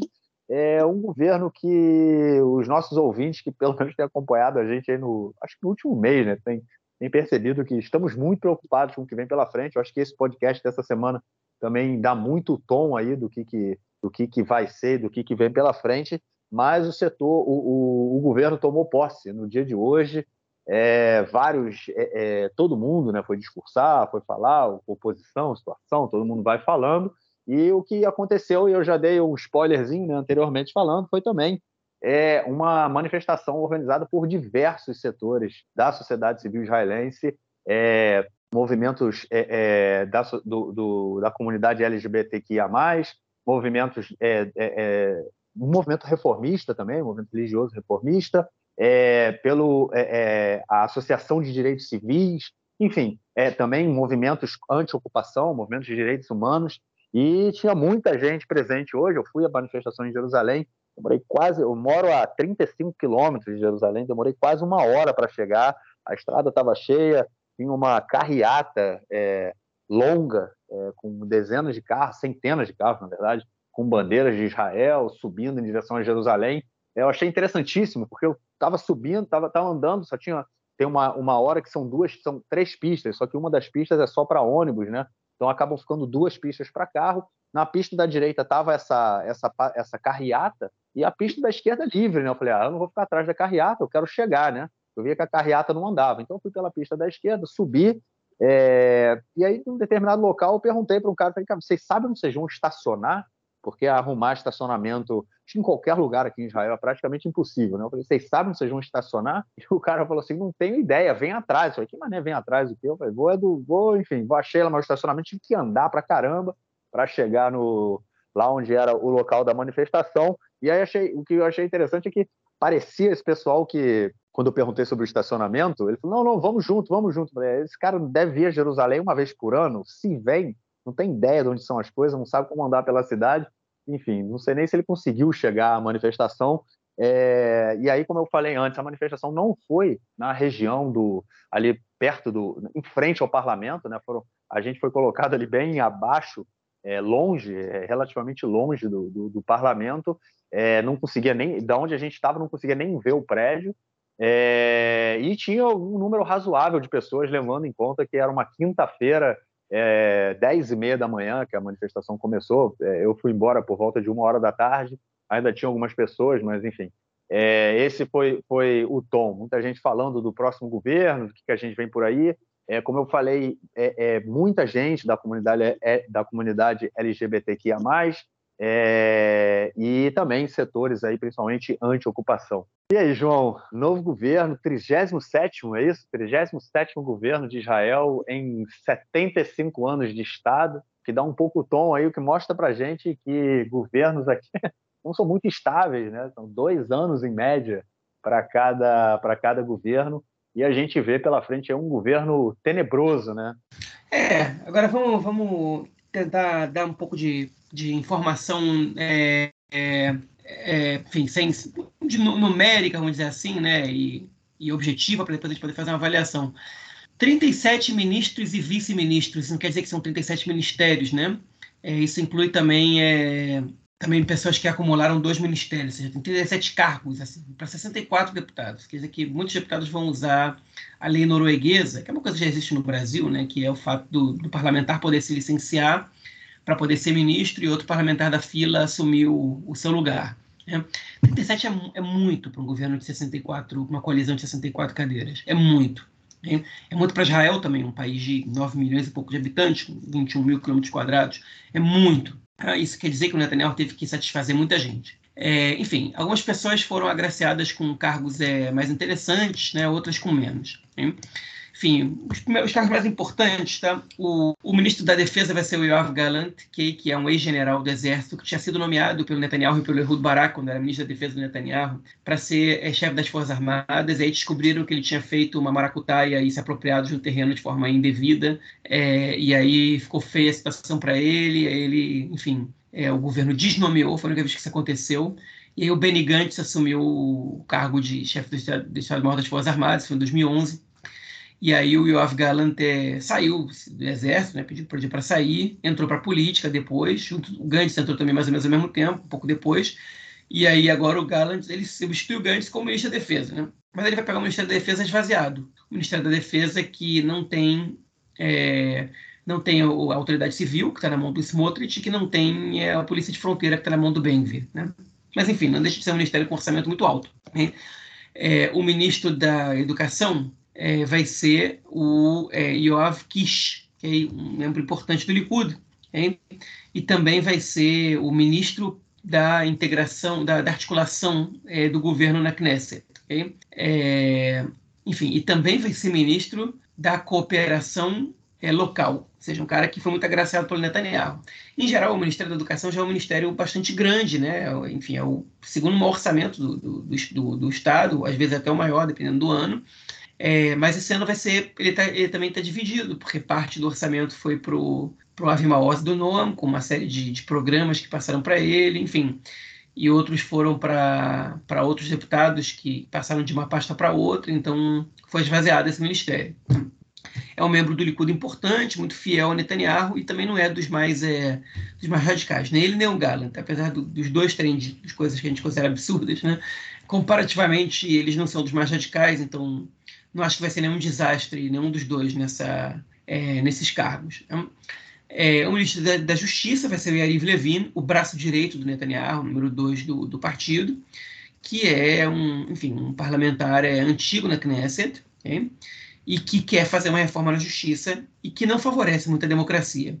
Ele também não é dos piores, okay? mas o projeto dele é muito ruim, ele já quer fazer essa reforma há muito tempo e só dessa vez ele ganhou moral o suficiente para fazer isso, e Netanyahu bateu o pé, vai ser ele que vai ser. Né? E o Netanyahu confia muito nele, ele é o braço direito de verdade, conselheiro do Netanyahu, enfim.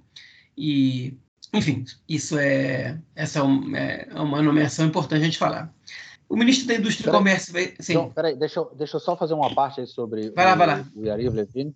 Numa manifestação em, há cerca de 10 anos, uma, uma manifestação em Tel Aviv, no sul de Tel Aviv, e a gente é, contra os é, é, a, a, contra os eritreios, os sudaneses, né, que, que vieram para Israel, que migraram para Israel é, no, no, último período, né? É, há uma manifestação há 10 anos atrás, o Yariv Levin falava, falou assim: aqui não é Eritreia, aqui não é o Sudão, voltem para a Eritreia e voltem para o Sudão. Então esse é o tom aí do próximo ministro da Justiça. Vai, continua, continua. Não, beleza.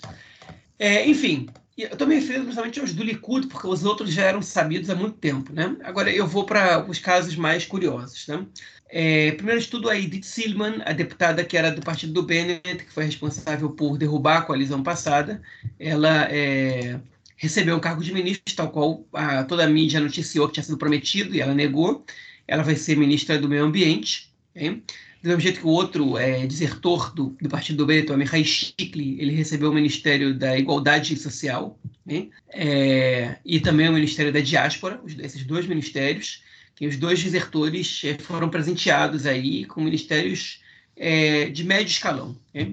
É, Miri Regev, né, que ela vai, vai, outra vez ser ministra dos transportes, né, uma coisa que, gente, que, já não foi bom da primeira vez, mas enfim, é, o Netanyahu vai repetir a dose, ele tinha que colocar ela para alguma coisa. E aí tem aqui é, um caso curioso, né? O Netanyahu ele nomeou como ministro da, é, do exterior o Eli Cohen, que é o número 3 do Likud, um cara que é muito popular internamente no partido e que trabalha quieto e que também está longe de ser dos mais radicais. Ele tinha que nomear o Eli Cohen para alguma coisa importante, é um cara que está crescendo muito no partido. Ele queria um diplomata de carreira, mas, é, mas acabou que, que não aconteceu, e ele colocou o Eli Cohen. E aí, quando ele, quando ele anunciou isso, o Israel Katz, que, enfim, que, que já foi ministro dos transportes por muitos anos, foi ministro, também foi ministro do exterior por um período de poucos meses, quando Netanyahu foi proibido de acumular ministérios, é, e foi o último ministro das Finanças do Netanyahu, quando ele soube disso, ele que, que, que queria muito esse ministério, ele simplesmente se retirou do plenário da Knesset. Ele saiu, né, de irritado, de puto da vida que ele estava. O Israel Katz, né, é importante dizer isso para deixar isso claro. Ele ficou, assim, ele ficou esse tempo inteiro dizendo que, que não, não, não, que não queria saber de cargo, que o que ele pegasse estava bom, etc, etc, etc. Mas, na verdade, a gente sabe que ele, o Mickey Zor e, o, e, o, e, outros, e outro deputado, agora que eu me esqueci quem é, se não me engano, era o Dani Danon, eles estavam pressionando muito o Netanyahu, okay? porque ele queria o Ministério do Exterior, o Mickey Zor, o Mickey Zor não, perdão, o Dudi Amsalem queria o Ministério da, da, da, da Justiça, o Dudi Amsalem, se não me engano, é o número 6 do partido, e o Dani Danon queria ser o presidente da Knesset. Que eles formaram um trio para pressionar o Netanyahu. É, e o Netanyahu não deu para nenhum dos três que eles queriam. Só que o Dudem Salem, apesar de ele ter moral ali dentro do Likud e tal, é, ele, enfim, ele é o Netanyahu nunca nunca precisou dele exatamente e, e enfim, não tem não tem nada para aí para não tem não tem contas para serem acertadas com ele. O Dani Danon sempre foi um adversário do Netanyahu dentro do Likud, né? Ele nunca escondeu que ele quer ser o número um do Likud, exatamente por isso que o Netanyahu não deixa ele crescer muito. Agora, o Israel Katz, ele foi muito fiel ao Netanyahu por muito tempo ali. O Israel Katz, ele não aprovou o orçamento, ele se queimou com uma tipo com, com a população, parte de grande população israelense, né? Com, com os profissionais técnicos do Ministério das Finanças, porque ele não aprovou o orçamento só para o Netanyahu ter uma janela para convocar eleições e não poder e não passar o bastão para o Benny Gantz, porque no acordo dele estava essa era uma das poucas cláusulas né, que eram permitidas, que era que se você não tivesse eleições por causa do orçamento, né, se, você, se, se, se, se o orçamento não fosse aprovado, Netanyahu continuaria como primeiro-ministro, uma da, das poucas regras, exceções à regra que, do acordo que eles tinham feito. E o Israel Katz ele fez isso, ele entrou no cargo para fazer isso, ele fez isso para o Netanyahu. E ele perdeu popularidade, inclusive, no Likud, porque ele foi um péssimo ministro das Finanças, horrível, talvez o pior da história do país. É, e ele e o Netanyahu, em vez de recompensar o Israel Katz, ele afastou, ele isolou o Israel Katz, ok? Mas ele tem a sua razão para isso. Israel Katz ele chegou a propor para o Netanyahu, quando ele não estava conseguindo formar o governo em 2021, depois das eleições, que ele deixasse o Israel Katz formar o governo, ficar um ano como primeiro-ministro, depois ele voltava. E o Netanyahu considerou isso alta traição. Então ele isolou o Israel Katz. Só que o Israel Katz ele é um cara de muito conchavo interno do Likud. Né? E quando ele, quando ele ficou puto, o Netanyahu ele teve que chamar os dois ali para conversar. E aí ele falou o seguinte: olha só, vai ser o seguinte, a gente vai fazer. O Eli Cohen vai ser ministro do exterior no, no primeiro ano, e o Israel Katz vai ser ministro da energia. Né, no segundo e no terceiro ano eles trocam, e no quarto ano ele Cohen volta. Que é uma coisa, tipo, que não faz o menor sentido, né? Você vai botar o cara inexperiente, né? Que nunca foi ministro de nada, para ser ministro do, dos ministérios mais importantes do país no primeiro ano quando ele não sabe nada, né? nem para ele pegar a experiência, porque tipo, ele podia pegar a experiência no Ministério Menor. Depois ele sai, depois do primeiro ano, né? não dá continuidade ao trabalho, bota outro cara, para depois ele voltar do nada. Né? Enfim, é... seja, a única lógica que eu vejo nisso é o Netanyahu querendo enfraquecer os dois. Né? E a única, a única coisa que você vê sentido aí, né? Uma das bizarrices que acontecem é a única rotação. Tem outra rotação que é do Smotrich com o Derek, que a gente já falou, é, na, na, enfim, no, no bloco passado.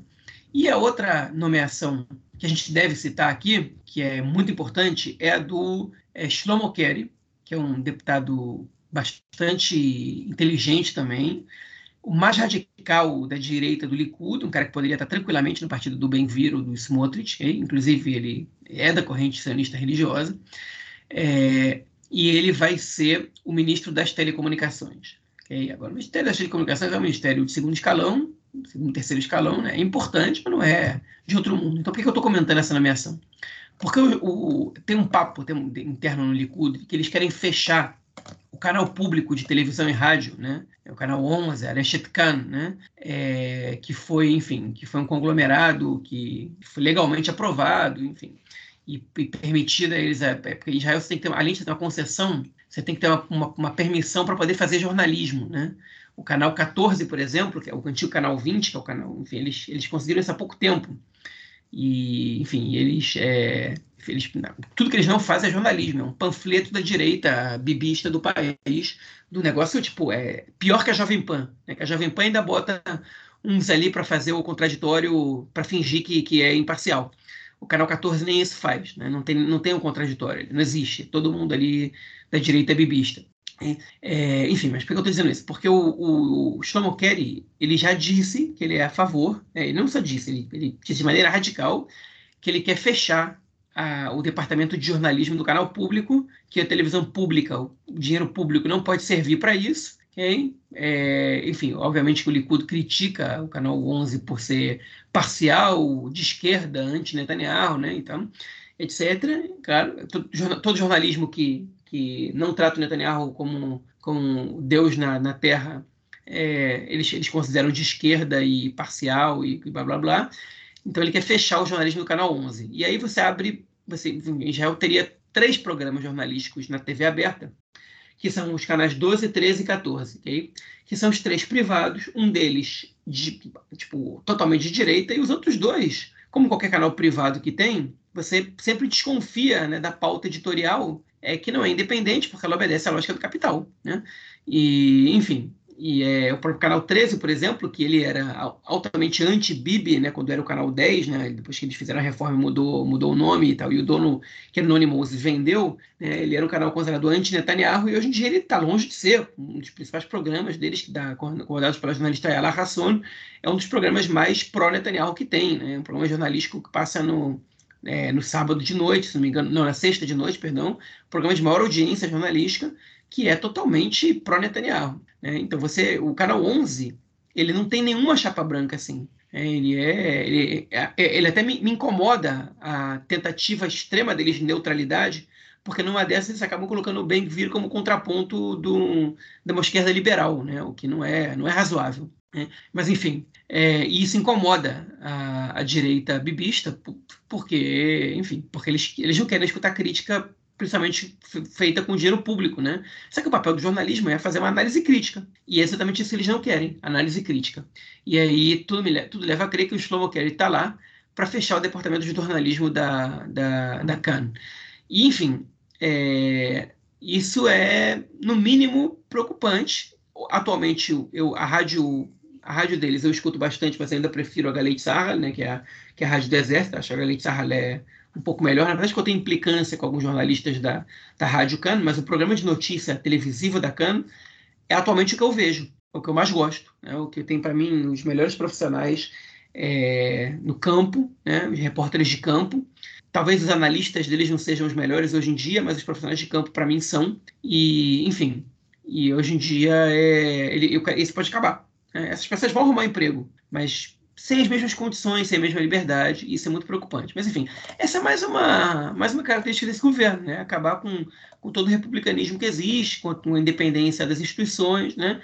a justiça está tá sob ameaça, é, o canal público de comunicação está sob ameaça, enfim, e várias outras questões estão aí sob ameaça, e, e a gente tem muito com o que se preocupar. Estamos todos sob ameaça, João. Essa é a questão desse novo governo. Estamos todos sob ameaça. É... Não vou nem comentar, cara. Vamos passar. Vamos passar para o nosso próximo bloco para a gente tratar aí de questões do conflito e outras questões internacionais. Bom, gente, foi preso aí um autor dos atentados, dos recentes atentados em Jerusalém e ele foi identificado com o Estado Islâmico. Pô, João, nem sabia que o Estado Islâmico ainda existia, cara. Agora apareceu aqui em Jerusalém, cara, é isso mesmo? Então, esse, o Estado Islâmico não é organizado é, exatamente né, aqui, aqui, tanto em Israel como nos territórios. O Estado Islâmico ele, é, ele, ele tenta influenciar as pessoas a tomarem atitudes sozinhos aqui. Né? Eles, não conseguiram se organizar. Israel é muito pesado, é muito duro com essa, com essa questão, enfim, e, e de não deixar eles entrarem. Não só Israel, Hamas também é, é não deixa, e, e a Jihad Islâmica também não deixa, porque é concorrência. Enfim, então, é, no máximo, o máximo que eles conseguem é cooptar algumas pessoas para fazerem atentados em seu nome. E esse cara que fez os atentados em Jerusalém há um mês, que a gente comentou aqui no podcast, né, que deixou bombas em uma bicicleta, em uma mochila, e, e saiu, ele tinha, na verdade, um uma terceira bomba ainda mais pesada, mas que falhou, então ele decidiu não, não forçar a barra, e ele foi pego. Né? Enfim, é um sujeito de Jerusalém Oriental que trouxe é, as coisas de, dos territórios, né? De, é, se não me engano, de Nablus, e, é, enfim, e planejou o atentado, e aí foi pego. A inteligência tardou, falhou, mas no final funcionou e pegou o cara. Enfim, tá aí. É, foi pego. É, é, curioso, né? Não, não é a primeira vez que tem um atentado influenciado pela, pelo Estado Islâmico em Israel, mas nessa dimensão, nesse tamanho, foi, foi impactante. Foi, foi um negócio que não foi pequeno, não. Bom, e a próxima notícia do bloco é sobre o presidente Biden, que é isso aí, ligou para o Netanyahu e o parabenizou pela posse, né, por ter se tornado aí mais uma vez primeiro-ministro de Israel. É, o Biden dizendo que acho que contra tudo e contra todos, né, desse novo governo aí, ele vai continuar lutando por dois estados, né, pela política de dois estados, voltando aí à política americana, é, a tradicional política americana, né, durante o período do Trump, isso um pouco sumiu, né? É, mas o Trump chegou a falar, inclusive, né? Vocês que sentem à mesa e se decidam, se vocês resolverem, eu aceito, né? Isso foi o que o Trump falou.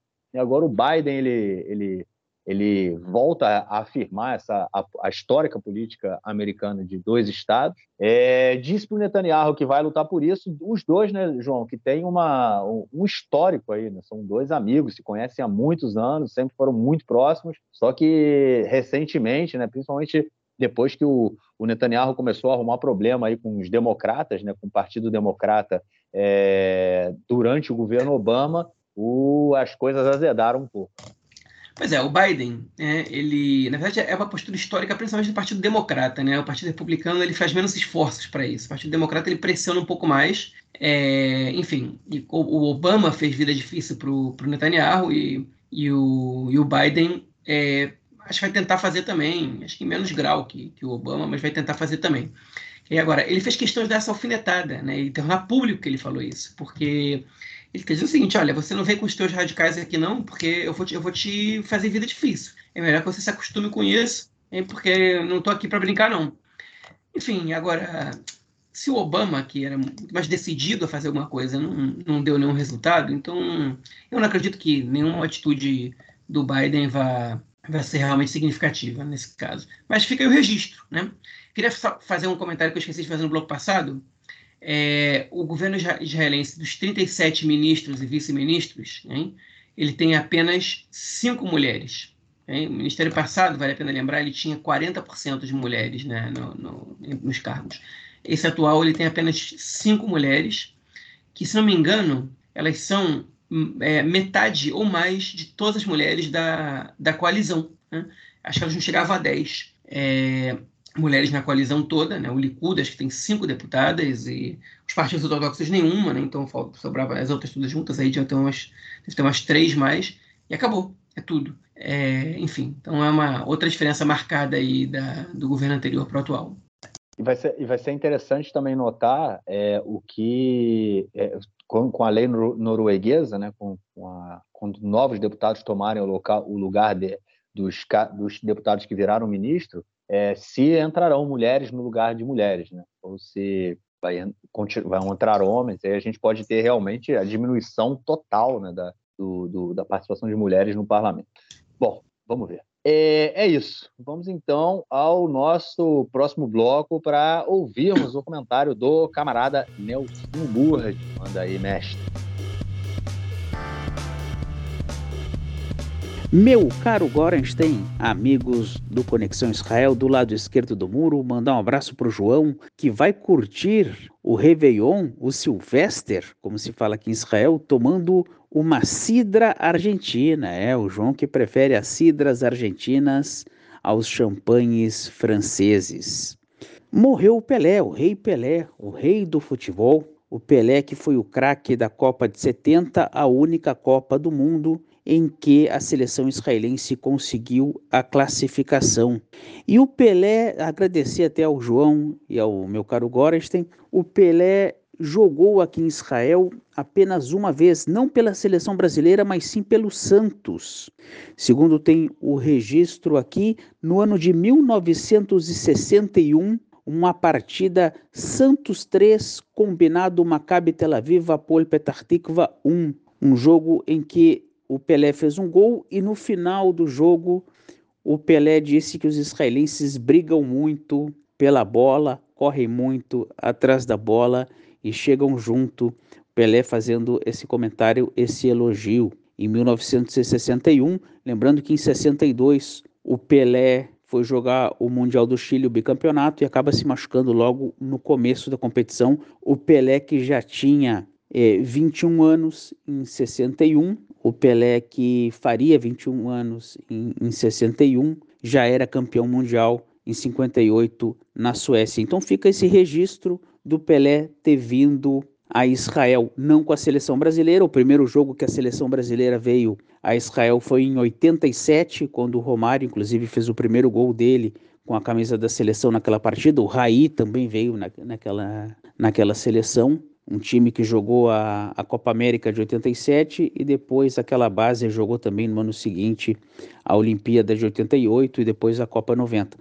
Mas o Pelé, ele tem essa identidade que o israelense normalmente coloca, dependendo da idade, israelenses que viram a Copa de 70 pela televisão, que passou direto para Israel, israelenses que depois viram a, a, seleção de 82, israelenses que viram depois Romário e Bebeto em 94, que viram depois o, o Ronaldo em 2002 com Rivaldo. Então, todos esses israelenses que, quando encontram algum brasileiro, obrigatoriamente vão falar de futebol. Independente se é uma pessoa que gosta ou não de futebol, independente se é uma pessoa que gosta mais de política do que de futebol, ou mais de basquete do que de futebol, ela ouve que a pessoa brasileira, sendo homem ou mulher, ou o que for, vai puxar o assunto do futebol, achando que o brasileiro obrigatoriamente deve entender, conhecer e gostar de futebol. Nem todos os brasileiros gostam de futebol, mas todos, quando chegam a Israel, vão ouvir falar dos grandes craques.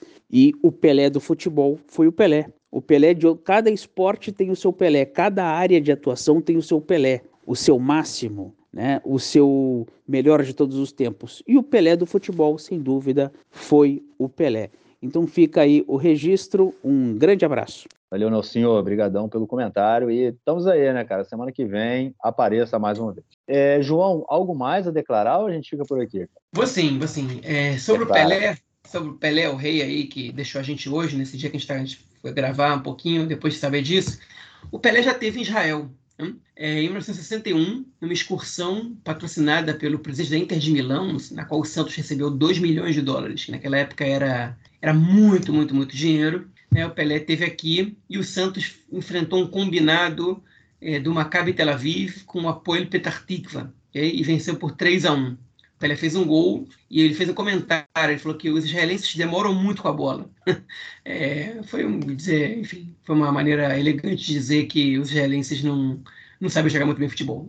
Mas enfim, é, naquela época as excursões do Santos eram famosíssimas, né? O Pelé viajou o mundo inteiro, chegou a parar uma guerra né? na, na Nigéria, é, enfim, para a condição do Santos foi que a guerra tinha que parar, né? Para eles irem lá, eles pararam com a guerra para ver o Pelé, né? um negócio absurdo, né?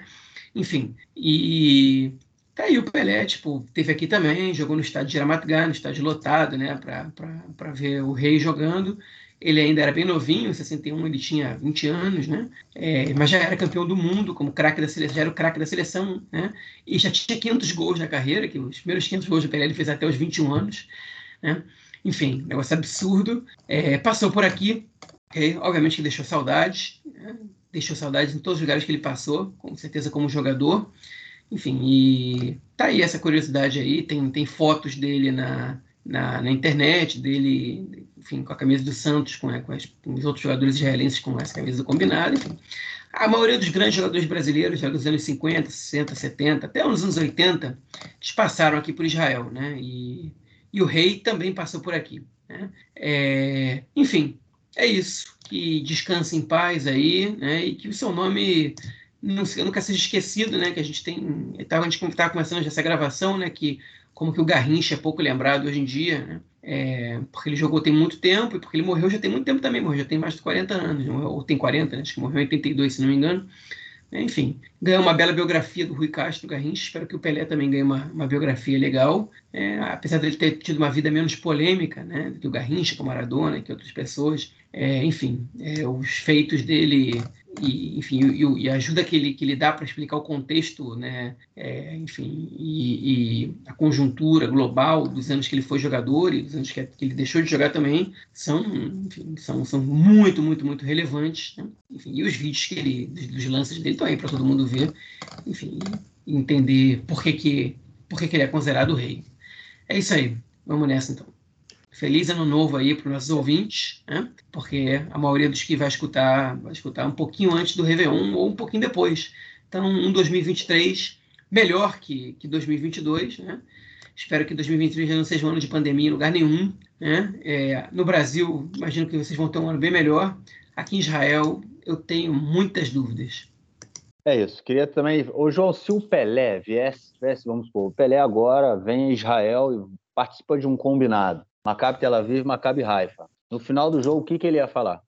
Se ele visse Maccabi Tel Aviv, Maccabi ah, foi, ah, foi um bela, uma bela partida, entende? Não, é, não é, sabe o que? Não, em, em, em, relação ao futebol, cara, o que, que o Pelé ia falar? Que o israelense demora muito com a bola, cara. Eu acho que não mudou nada o futebol durante o futebol nesse período. Continua a mesma com meu irmão, os caras seguram muito a bola. Pode ser. Eu, o Pelé, olha, mas o Pelé como comentarista não era, não, não, era dos meus preferidos, não. Então, é, não sei o que ele ia falar, mas enfim.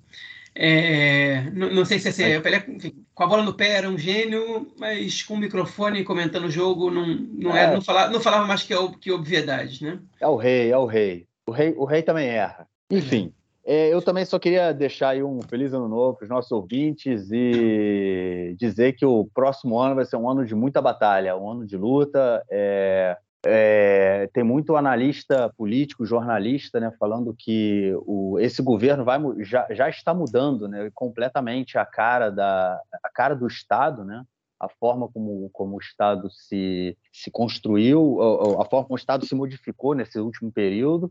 E e isso não vai ser muito difícil ou até impossível a gente voltar ao que era antes. Né? É, eu acho que ainda, é, eu não sei se está muito cedo para falar, eu acho que os nossos últimos episódios, pelo menos na minha parte, é, mostram uma preocupação muito grande do que pode acontecer por aqui. É, eu acho que é, a gente está perto de um movimento, a gente está no início de um governo muito radical, que a gente vai ver setores da, da sociedade é, que vivem aqui em Israel ou nos territórios ocupados sofrendo muito nesse próximo período e a gente é, tem que estar tá pronto para enfrentar, tem que estar tá pronto para ir para cima, porque senão a coisa vai realmente ficar difícil e, e tem aquele eu não, eu não sei quem é, cara. Tem, tem um, um, um, poema que dizem que é do Brecht, né, cara? Mas, enfim, já li que também não é dele. É aquele, aquele poema que diz que, enfim, primeiro eu também não sei, eu não sei se o, o, o, que eu vou falar é correto, mas enfim, eu tenho certeza que os ouvintes,